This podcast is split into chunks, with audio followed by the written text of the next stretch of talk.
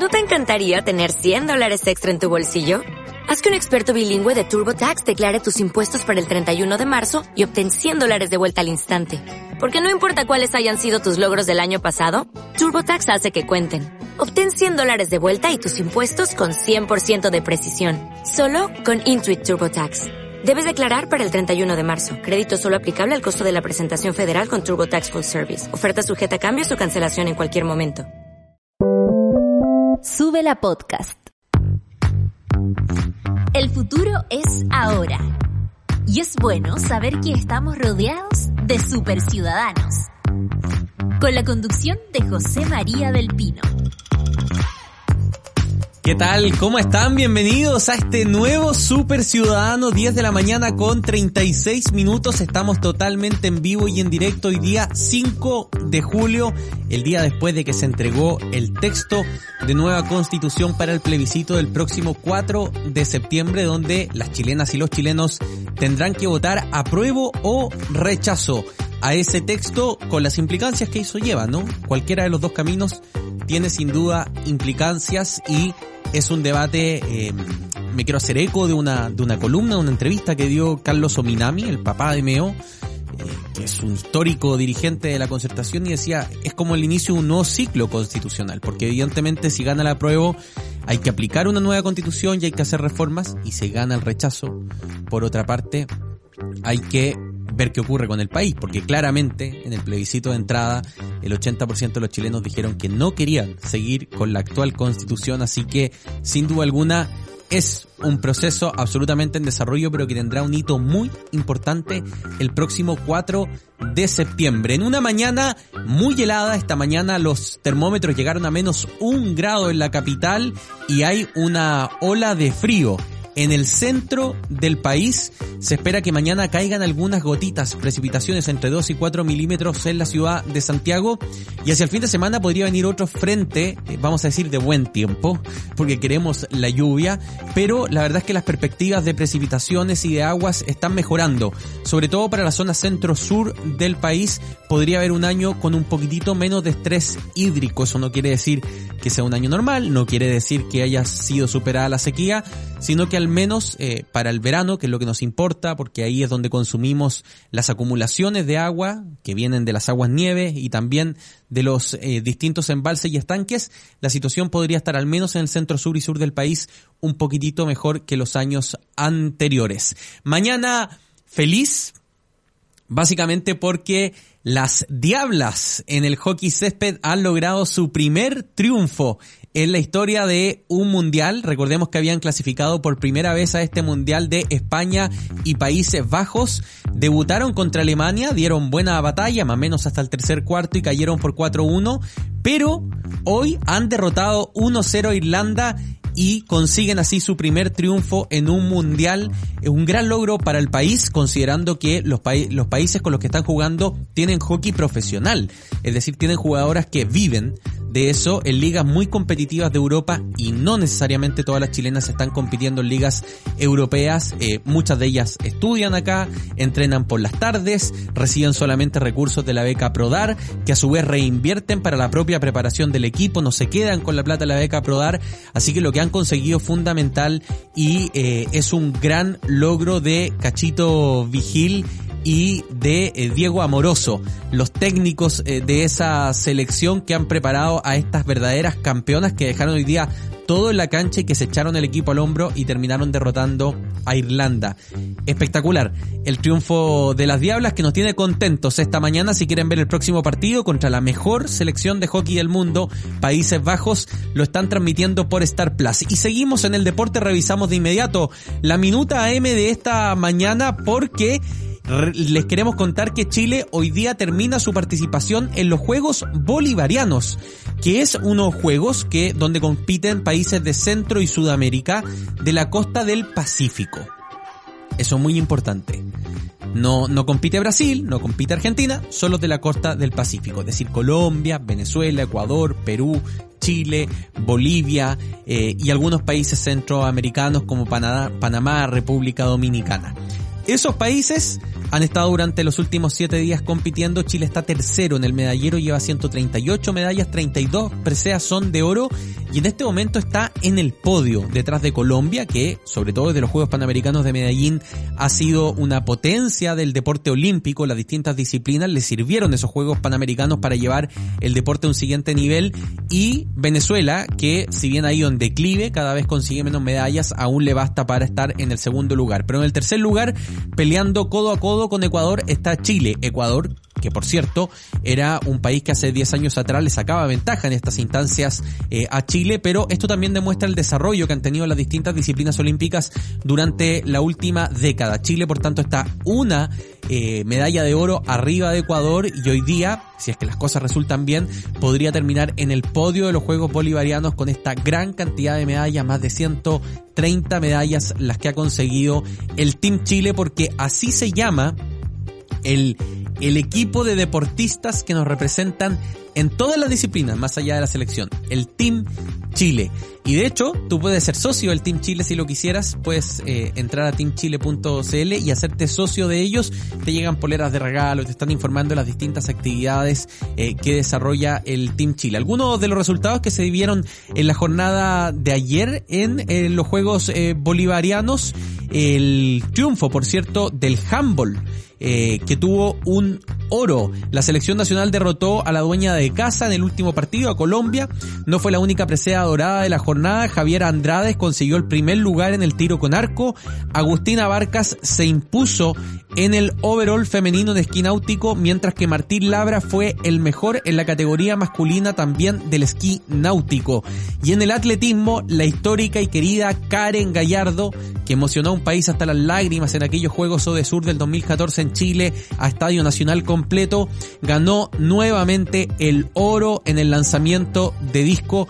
Por su parte, Josefa Quesada fue la mejor de todas en los 5.000 metros planos, también en el atletismo. Como pueden ver, las deportistas mujeres con altísimo rendimiento en estos Juegos Bolivarianos. ¿Por qué son importantes los Juegos Bolivarianos? Porque se está preparando Chile para la fiesta de las fiestas del deporte continental, los Juegos Panamericanos que se van a desarrollar aquí, en la capital del país, el próximo año, el año 2023, durante los meses de septiembre y octubre Van a haber distintos eh, escenarios.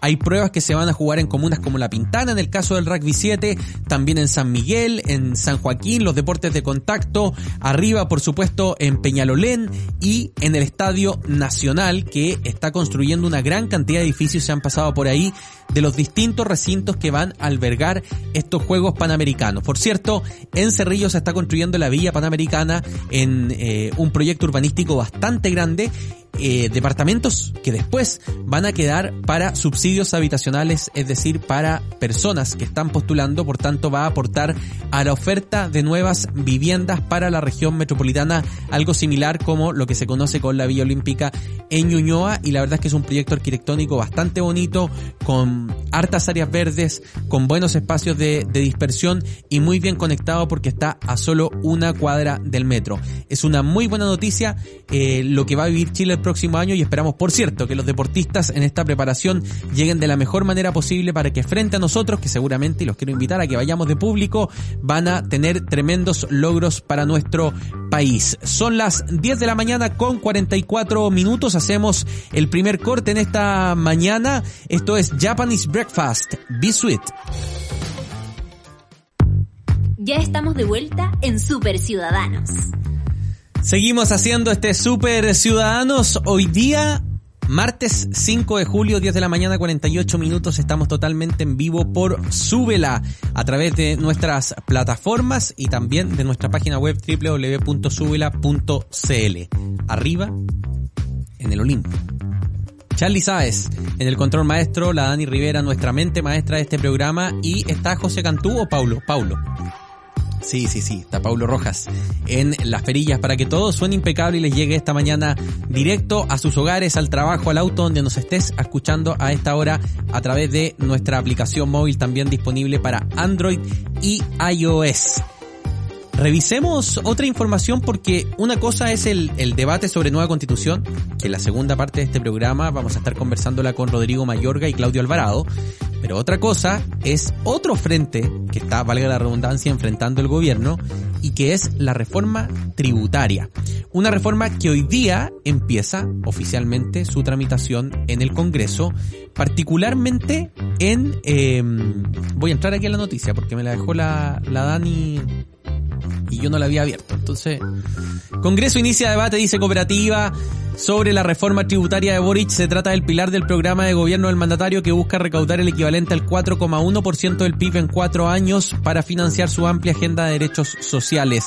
Este martes a las 15 horas la Comisión de Hacienda de la Cámara, va a ser, entró por la Cámara de Diputados, entonces eso era lo que quería saber. La Comisión de Hacienda de la Cámara de Diputadas y Diputados iniciará la revisión de la propuesta. A las 3 de la tarde entonces, ¿qué es lo que incluye esta reforma tributaria? Por una parte, el royalty minero, eh, hay un, un impuesto ahí que ya existe, pero que va a modificarse la forma en que se calcula el impuesto entre un aspecto fijo y un aspecto variable. También está el impuesto a la riqueza, que en el mayor tramo de imposición, es decir, estamos hablando de el 1% más rico del país, va a subir el impuesto del 41 al 43% inclusive en los tramos mayores. También hay un aumento al impuesto de las personas, sobre todo las personas que ganan sobre 4 millones eh, de pesos. Ellos también van a tener un aumento de su impuesto.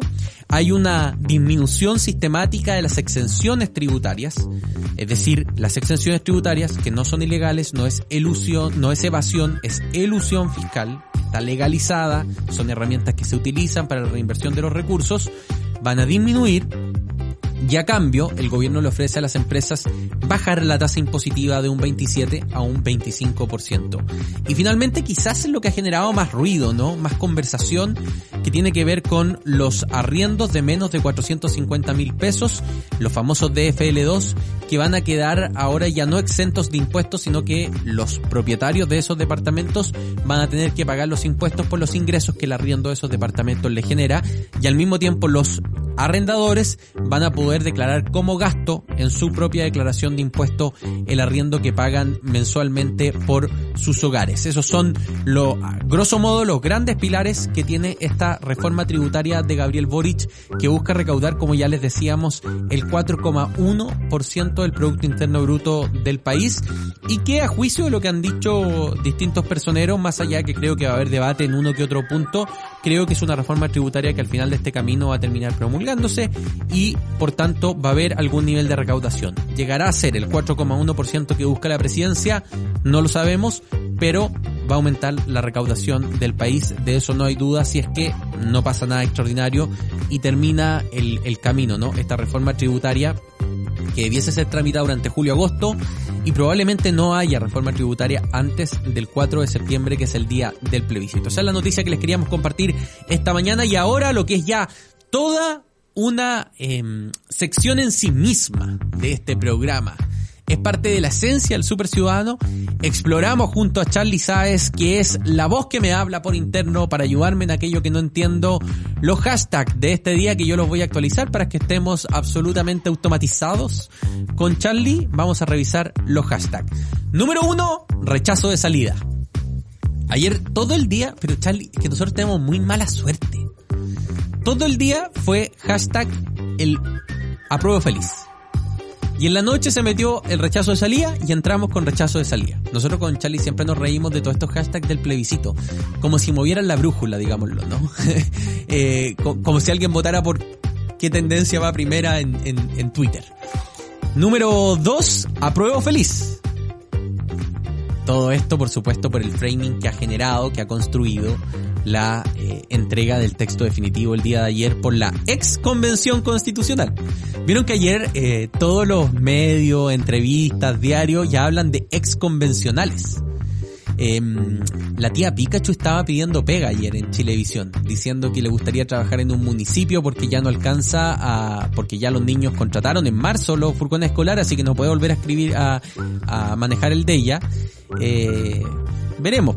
Dice que quiere trabajar en algún departamento social de algún municipio. Bueno, hay que ver. A mí, a mí esas solicitudes de pega por, por la tele, la verdad es que me, me dan un poquitito de pudor. Número 3, un matinal que no están viendo porque nos estás escuchando a nosotros. Número 4, cadena nacional. Habló anoche el presidente Gabriel Boric, habló sobre este texto, sobre el periodo que viene, sobre la campaña de información del gobierno y algunos también lo acusan de que generó ciertas frases y cierta toma de postura que no está acorde a la presidencia que ha sugerido la la Contraloría General de la República en su último instructivo. Número 5, otro programa que no estás viendo, escuchando porque nos estás escuchando a nosotros. Número 6, Valentín. Vamos a ver de qué se trata. Ah, el tío Valentín, ya, perfecto. Es porque ayer cerró, sí, Valentín, ya. Ahora entiendo todo el tío Valentín, ayer que entonó el himno nacional. Número 7, lo que les contábamos al iniciar este programa, Diablas, porque las Diablas han conseguido su primer triunfo en un mundial, derrotaron 1-0 a Irlanda esta mañana muy tempranito, fue transmisión de Star Plus, puedes seguir viendo el mundial a través de esa plataforma. Número 8, Paul Vázquez, que fue detenido ayer en el porque estaba medio cufifo, ¿no? Sí, está, está medio tomado, medio bebido. Paul Vázquez en el em, aeropuerto de Santiago y fue detenido una vez más el flaco. Número 9, Irlanda que perdió con las Diablas esta mañana. En número 10, Gaspar Domínguez, para mucho el highlight, el punto más alto de la ceremonia del día de ayer para eh, esta entrega de texto por su tono, por el mensaje que utilizó, por la forma en que habló eh, y también por la capacidad de autocrítica que tuvo en su propio discurso. Número 11, Barcelona. Esto, si bien dice que está asociado al fútbol, es a propósito de la designación como delegado cultural del hijo de la diputada Carmen Hertz. Em, y él ha pedido que sea designado al Consulado General de Barcelona, cuando en realidad las, eh, agregadurías están en las embajadas, en este caso en Madrid. Se filtró un memo del cónsul general a la Cancillería eh, diciéndole primero que no hay espacio, no hay recursos, no hay asistentes, por tanto habría que pagar todo eso extra, y haciéndole ver que Chile tiene una postura muy delicada y muy equilibrada respecto al autonomismo catalán y que no sería un mensaje correcto para el Estado de Chile que la agregaduría no esté en la embajada que está en Madrid, sino que en el consulado de Barcelona y que eso podría generar un impasse político. No ha habido por ahora desde Cancillería una explicación oficial de por qué se ha decidido que esta agregaduría, que insisto, suelen estar alojadas en las cancillerías, esté en Barcelona y no en Madrid. Número 12, himno nacional, a propósito de que ayer la orquesta juvenil logró al fin entonar el himno nacional con mucha sobriedad y lo cantó a coro eh, al unísono. La convención constitucional, como no ocurrió, hay que decirlo, el 4 de julio del año 2021 cuando tomó posesión la institución. Número 13, Simón Boric. Quiero decir aquí que la acusación que se realiza contra él de que asumió como jefe de gabinete de la rectora de la Universidad de Chile es una polémica artificial. Simón Boric trabaja hace ocho años en la Universidad de Chile, ya había sido jefe de prensa y jefe de gabinete en los últimos dos años del rector Enio Vivaldi. Eh, lo que ha ocurrido es que ha asumido una nueva rectora que tiene que hacer un memorándum de nombramiento y se le ha simplemente ratificado en un cargo que él ya venía utilizando. Aquí no hay pitutismo, aquí no hay amiguismo. Simón Boric está ligado hace casi una década a la Universidad de Chile. Número 14, Carmen Hertz, a propósito de lo que le decía sobre su hijo y la agregaduría cultural en Barcelona. Y finalmente Djokovic, recordemos que estamos en los cuartos de final de Wimbledon. Y nuestro Cristian Garín ha pasado, ayer jugó un partidazo, dio vuelta el partido los últimos tres sets, lo ganó a 5 y está entre los 8 mejores de Wimbledon. 10 de la mañana, 57 minutos han sido los hashtags, las tendencias que marcan esta jornada. Hacemos un nuevo alto a la vuelta con Rodrigo Mayorga y con Claudio Alvarado, David Bowie, Heroes. Estás escuchando Super Ciudadanos. Escudo presenta Smoke. Una cerveza única, elaborada con maltas ahumadas y tostadas, que le da un carácter diferente. Un color rojo profundo, un cuerpo más robusto. Y un exquisito sabor ahumado. Prueba la nueva Escudo Smoke. Una cerveza con carácter para los que les gusta probar algo distinto. Escudo, hecha con carácter. Ya estamos de vuelta en Super Ciudadanos. Seguimos haciendo este super ciudadano momento de poner la pelota al piso o como hoy día andamos hablando de hockey, poner la bocha entre el stick y la canchita de agua. Vamos a saludar de inmediato a nuestros invitados esta mañana para hablar ya, para poner la pelota al piso, entrar al debate de fondo, revisar este texto, debatir sobre las distintas visiones, todas legítimas, todas democráticas. El 4 de septiembre tú decides. Rodrigo Mayorga, querido amigo de este programa, muy bienvenido, director de Momento Constituyente, y también Claudio Alvarado, director del Instituto de Estudios de la Sociedad. Bienvenidos a este Super Ciudadanos. ¿Cómo están? ¿Qué tal? Muy buenos días. Buenos días también, gracias por la invitación. Sí, un gusto estar aquí.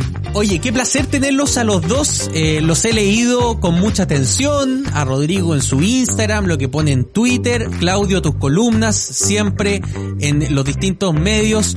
Eh, sabemos que aquí hay visiones contrapuestas. Eh, Rodrigo está más jugado por aprobar la nueva constitución, Claudio está más jugado por rechazar la nueva constitución y lo que queremos es debatir con altura de mira, con respeto y sobre todo con argumentos, a ver si podemos marcar la diferencia respecto a otros programas que están muy consignatarios ¿ah?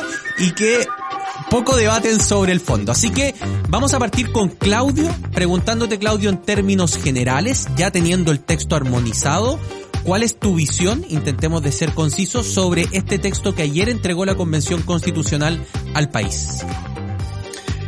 Nuevamente, muchas gracias, María. Un gusto estar aquí conversando con, todos ustedes.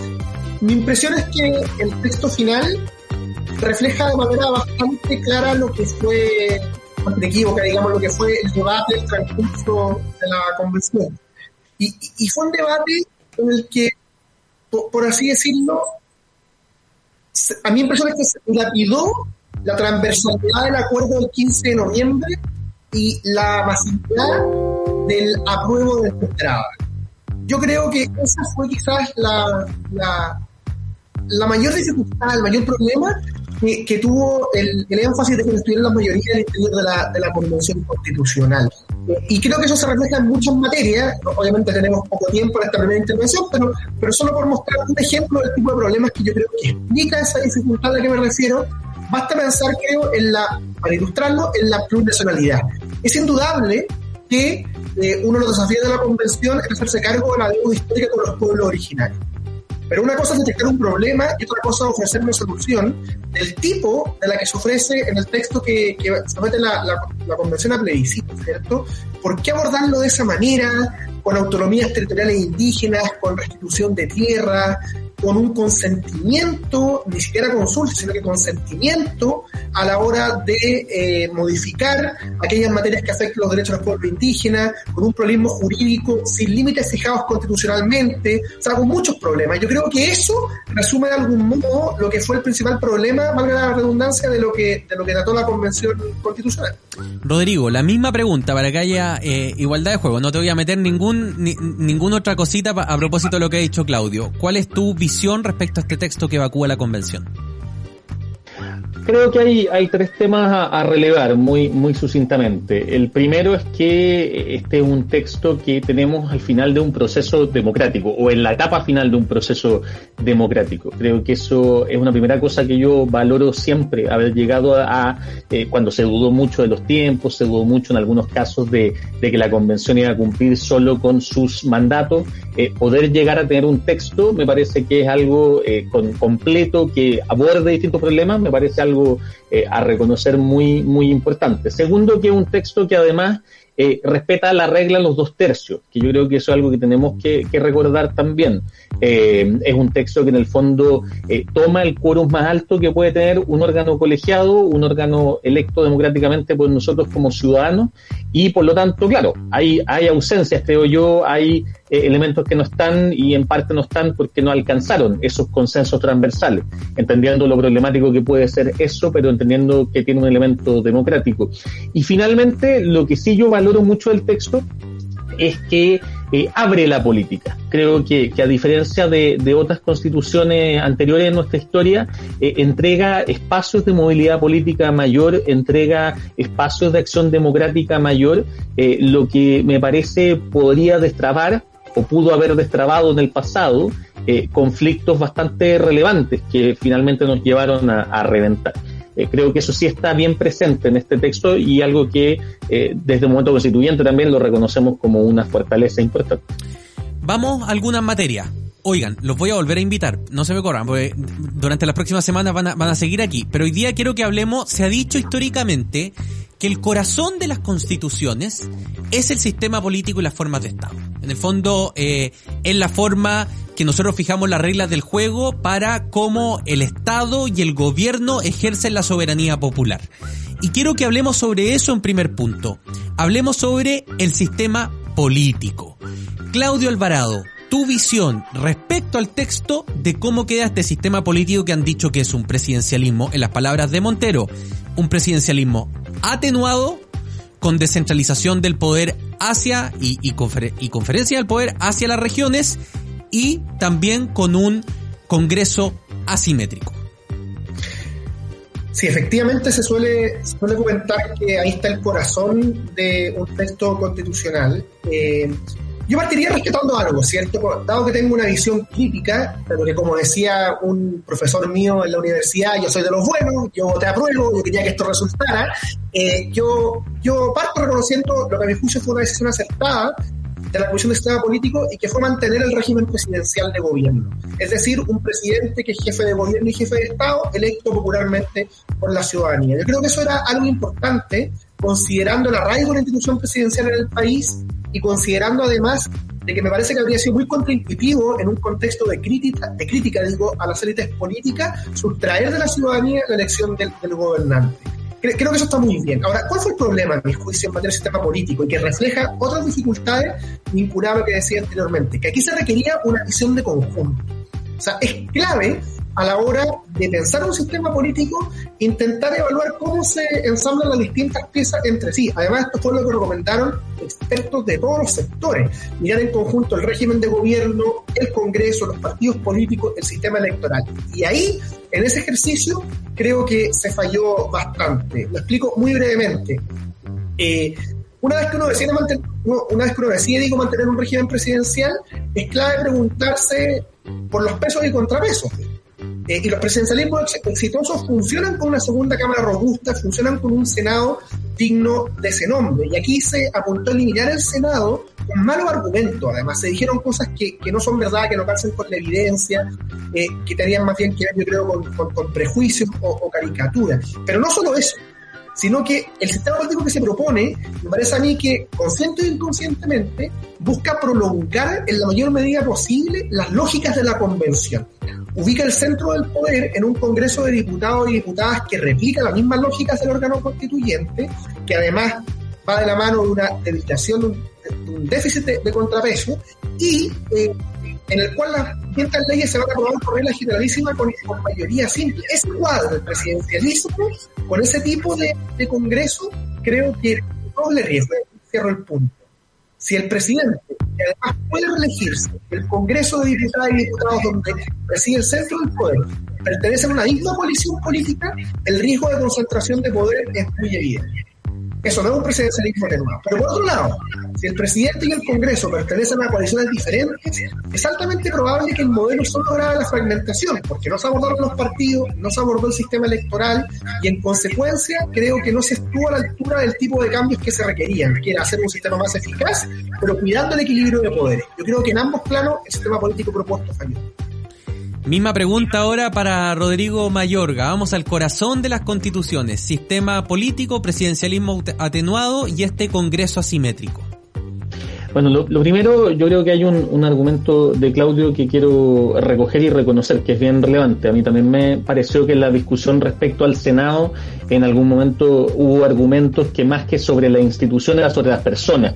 Eh, y se citaba a lo que habían hecho personas específicas para bien o para mal. Y, creo que eso claramente no contribuyó al, al, debate. Eso hay que tomarlo siempre, hay que ser crítico con, con los procesos también. Eh, yo sí creo que esto hay que mirarlo desde la, desde la foto, llamémoslo así, de, de, nuestro, de nuestro sistema político, de nuestro ordenamiento político actual. Eh, yo siempre recuerdo que cuando empezó la convención nosotros teníamos, eh, la mayoría de los, de los convencionales iban por un unicameralismo, efectivamente. Eh, si uno quisiera, con, siguiendo estas lógicas mayoritarias, por supuesto, uno podría decir, eh, eso era el sistema que la mayoría de los representantes habían presentado a sus representados y habían sido también escogidos, escogidos por ellos. Bajo esa lógica y entendiendo que había otro sector, sobre todo hacia la derecha, que creía eh, fervientemente en este bicameralismo eh, perdón, simétrico, eh, creo yo que la lógica de un bicameralismo asimétrico es un punto de, de, encuentro y de acuerdo. Y eso es algo que a mi parecer se debe valorar también. Eh, es un bicameralismo asimétrico en el sentido de que sigue manteniendo eh, procesos que eh, pasan en algunos casos por las dos cámaras. Creo que también fue adecuado que se incrementaran a lo largo del proceso las atribuciones de la segunda cámara para que este bicameralismo efectivamente sea tal y no sea un, un bicameralismo disfrazado. ese es un punto primero relevante. Respecto al tema de los, de los pesos y los contrapesos, eh, si bien entiendo la lógica de, la existencia de peso y contrapeso, eh, no, no siempre comprendo también o no estoy tan de acuerdo siempre cuando se ha planteado la idea del Senado necesariamente como un contrapeso. Eh, sobre todo porque el día de hoy el Senado, por lo menos el que tenemos en la actualidad, en esta constitución, no tiene una lógica completamente regional, no tiene la misma cantidad de representantes por región, por ejemplo. Eh, lo que le da algunos caracteres más de lógica política y por ende, al ser elegido al mismo tiempo que la Cámara de Diputados, la diferencia entre esos dos, esas dos cámaras eh, debiese ser mucho menor que la que podemos encontrar hoy día con una Cámara donde cada región tiene la misma cantidad de diputados. En ese sentido, a mi parecer, eh, la Cámara de las Regiones tiene esa ventaja también o esa fortaleza, que al tener una lógica de elección que es distinta a la lógica de la Cámara de Diputados y Diputadas, efectivamente hay otras posibilidades de que el contrapeso eh, no se estructure producto de que las personas votan eh, por uno o por otro, sino que se estructure producto de que el ordenamiento de las regiones también sea distinto. Rodrigo, perdón que te haga un contrapunto, pues estuve leyendo ayer el, borrador y en la Cámara de las Regiones dice que las regiones tendrán desde tres representantes. O sea, podría ocurrir, por ejemplo, que la región metropolitana tenga ocho y, y Coyhaique tenga tres. No, porque deben tener la misma cantidad de representantes. Desde tres, pero no está definido como tal. Ya, o sea, el, el, texto a tu juicio establece que es que el mismo número es para todos, puede ser mayor el número, pero siempre el mismo para todos. Sí, sí, así lo comprendo yo. Perfecto. Y el segundo. Déjame algo, José María, disculpa, te pido un segundo, que algo importante a, propósito de lo, que, de lo que estamos conversando, ¿cierto?, con, con Rodrigo, es que yo creo que la cuestión de los pesos y contrapesos es fundamental, obviamente en cualquier sistema político, pero sobre todo cuando se establece un régimen presidencial que además puede reelegirse. Y en ese sentido, dos apuntes. Lo primero es que el Senado cuando funciona con una lógica de elección diferida respecto de la Cámara de Diputados, sí es un aporte relevante porque lo que provoca eso es que no haya una misma mayoría que al mismo tiempo tenga la posibilidad, como se dice coloquialmente, pueda llevarse la pelota para, para la casa. O sea, un Senado robusto sí es garantía y no es indispensable siempre, por supuesto, hay muchas democracias exitosas que funcionan sin Senado, pero en cambio los presidencialismos exitosos sí suponen un Senado de esa índole. Y lo segundo que quería agregar, que es la cuestión más de fondo, más allá de los mecanismos, a mí me parece que este tema que estamos conversando de los equilibrios de poderes adecuados, los pesos y contrapesos, se vuelve especialmente relevante en el contexto global actual. Hoy día, en el mundo y bajo distintos signos políticos, florecen nuevos autoritarismos que en apariencia respetan los mecanismos democráticos, pero los socavan por dentro. Esto pasa en Rusia, pasó con Donald Trump, tiene distintos signos, no es patrimonio de izquierda ni derecha, es un riesgo que siempre está latente. Y en ese contexto, bueno, el equilibrio de poderes se vuelve aún más fundamental y por eso es que algunos miramos con, con mucho recelo, con preocupación, el modo específico en que se configura el sistema político en el texto, sobre todo si salimos además de las relaciones entre Ejecutivo y Congreso y miramos otro aspecto, solo a modo de ejemplo, el modo en que se trató el Poder Judicial, que se le rebaja sistemas de justicia, el Consejo de Justicia con tantos poderes y con minoría de jueces, eh, los tribunales electorales que dependen de ese Consejo de la Justicia, los partidos políticos que fueron bastante menos valorados. O sea, ese conjunto, en el contexto global que estamos viviendo, yo creo que, es un inquietante. Rodrigo, Perdona, solamente para... La palabra, el, derecho a réplica te iba a dar, tranquilo. No, primero, sí, es que estaba mirando el artículo para estar bien seguro, el 254, que dice, claro, que la ley determina el número, pero que deberá ser el mismo para cada región y en ningún caso inferior a tres. O sea, eventualmente podría cambiar el número de cada región, pero no puede ser distinto. Ahora, ¿por qué yo, yo digo eso? Yo, claro, creo que, a ver, primero que nada, yo creo que el tema de los pesos y contrapesos es algo que compartimos y, es súper relevante eh, aquí encontrar, además, cuáles son los puntos comunes, porque sea cual sea el resultado del plebiscito, lo importante es que caminemos hacia allá. Obviamente, una cámara, siempre que hay más cámaras, tienes más contrapeso, eso es sin duda alguna, y mientras más fuertes también lo sean, más contrapeso también hay. Eh, ahora la pregunta ahí es cómo vamos balanceando. ¿A qué me refería yo con el tema de, la importancia de que la lógica sea territorial en diferencia a la lógica política? Que hoy día, si bien eh, nosotros elegimos los diputados por los distritos y esos diputados están distribuidos de acuerdo a la población de los distritos. Y en el caso de los senadores, elegimos por las regiones, por las instituciones, pero ahí la lógica territorial se cruza con la lógica política, porque no es que todas las regiones tengan la misma cantidad, sino que hay algunas regiones que tienen más y algunas regiones que tienen menos. Entonces, ¿qué es lo que pasa? Que como la elección se hace al mismo tiempo, puede darse y tiende a darse, de hecho, cuando uno mira, que los equilibrios más o menos se repiten. No es que quedan, no es que quedan muy distintas las conformaciones de la Cámara de Diputados y el Senado lo cual también es un problema en términos de los contrapesos, porque efectivamente el proceso puede ser más largo, pero si el Senado tiene mayoría a un lado y la Cámara tiene mayoría a un lado, eh, estamos con el mismo problema, lo cual además tiene sentido si las personas están yendo a votar al mismo tiempo. Eh, y el voto cruzado, si bien existe, no es algo que ocurra necesariamente en todos los casos.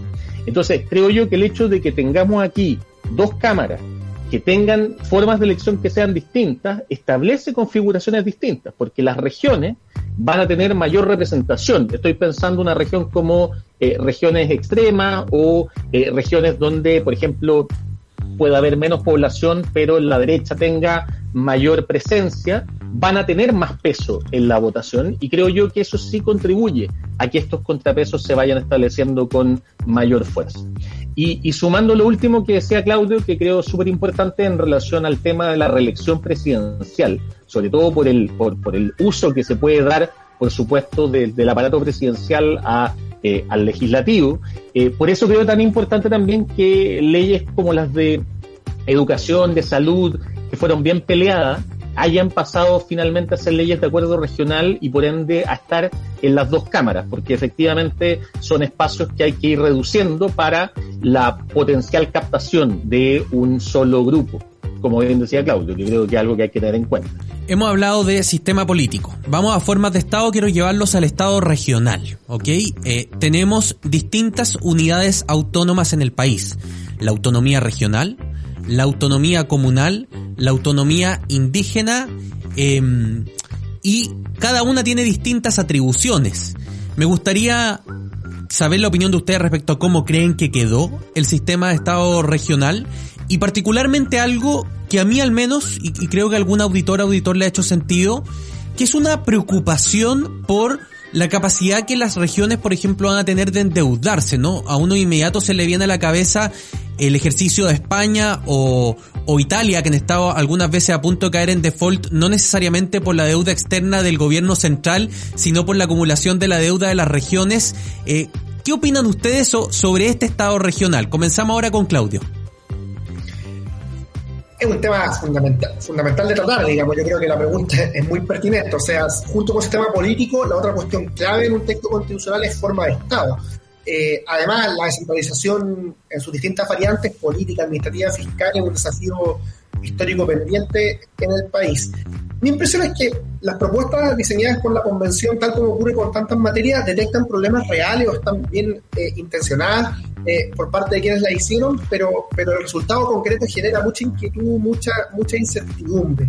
Por de pronto, la descentralización depende de factores políticos, sociales y económicos y, hay que también articular y considerar eso a la hora de diseñar eh, el, tipo de Estado. O sea, hoy día en Chile existen grupos radicales que no desean formar parte del Estado chileno y que podrían aprovechar el tipo de articulación que se propuso para lo cual no basta simplemente la garantía que se diga que Chile es único e indivisible. Y entrando derechamente a, la segunda parte de tu pregunta, José María, claro, hay estas cuestiones bien preocupantes, las autonomías territoriales, por, ejemplo, este énfasis excesivo en autonomía de regiones y comunas. Mi impresión es que ahí se omite que una distribución efectiva del poder supone una, una colaboración clara también con el poder central, con el Ejecutivo, y en el texto existen apenas menciones esporádicas a ese papel, Después está la cuestión de las empresas públicas regionales que tú bien comentabas, que pueden incentivar dinámicas de corrupción, clientelismo. Eh, ¿Por qué? Porque en el texto y en la discusión de la convención, los órganos de control a esta lógica subnacional brillaron por su ausencia. Entonces, da la impresión de que aquí se confundió descentralización con pura autonomía y nuevamente no se consideró un adecuado balance. Última nota, para cerrar el punto, hay otro aspecto preocupante en materia de Estado regional y tiene que ver su manifestación respecto a los servicios públicos descentralizados. El texto señala que la ley determinará estos servicios, pero dándose a entender de que mantendrán una organización de la mano del Estado regional. O sea, que la regla general sería que funcionen de la mano de, de las regiones y comunas autónomas, y eso obviamente genera muchas dudas, ¿cierto?, desde el punto de vista de la capacidad de las regiones actuales y cómo se va a financiar. Rodrigo está muteado. Yo creo, bueno, aquí, como decía Claudio, hay un primero un problema detectado que tiene que ver con el problema de la, de la centralización y cómo, y cómo la enfrentamos. Eh, ¿Qué cosas yo a mí parece bien valorable acá? Que, claro, hasta el momento creo yo la descentralización se ha enfrentado mucho desde una perspectiva bien política y de distribución de, de poder de decisiones, siendo la, la creación del gobernador regional la última de estas medidas. Creo que aquí se toman algunas medidas que son de carácter económico eh, y particularmente el tema de la posibilidad de contar con patrimonio propio, porque finalmente hay una diferencia entre poder tomar decisiones y poder ejecutarlas realmente. Creo que el tema de la deuda es un tema relevante y es un tema, por supuesto, que, que, se abre con esa posibilidad, no la podemos negar. Y ahí me parece que la regulación que de todo esto haga la ley, eh, en caso de aprobarse esta constitución, eh, va a ser fundamental entiendo, y, entiendo cuando hay gente que dice, pero ¿por qué esto que se deja la ley, que queda la incertidumbre? Pero creo que también hay que mirarlo en el, en el contrafacto. Rodrigo, perdón, muy cortito, no, no, pretendo interrumpirte en tu argumentación. Ese tipo de ley, por ejemplo, la que, la que distinguiría si las regiones pueden o no endeudarse, ¿qué tipo de quórum tiene? No, no, no, no que, no que distinga si puede o no endeudarse. no, perdón, ¿cómo puede endeudarse? Pero la forma, me parece que está Ah, tendría que ir a buscarlo ahora. Claudio, si tú porfa me corriges. Mayoría simple. La regla general con la que funciona la convención son simples mayorías. Digamos, aquí no hay resguardos en, en estas materias.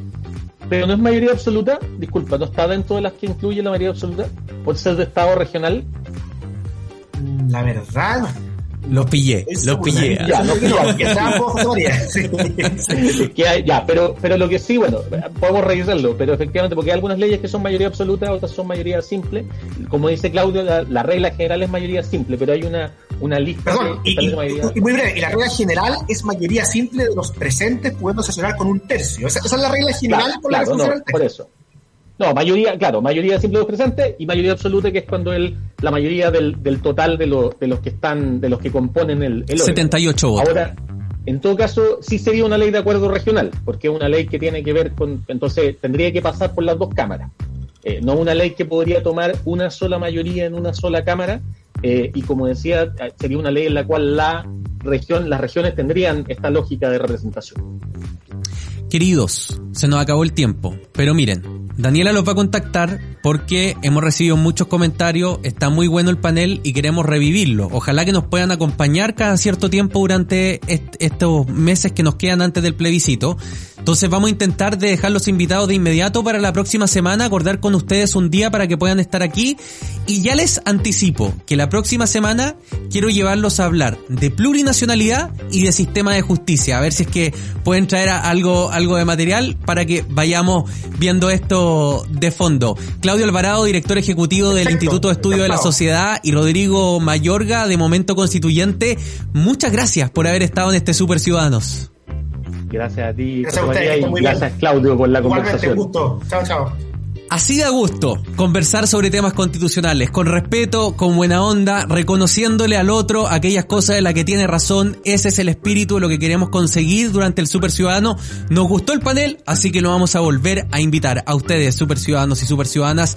Muchas gracias por habernos acompañado durante esta mañana. Nos reencontramos mañana, como siempre, a las diez y media, en un nuevo Super Ciudadanos.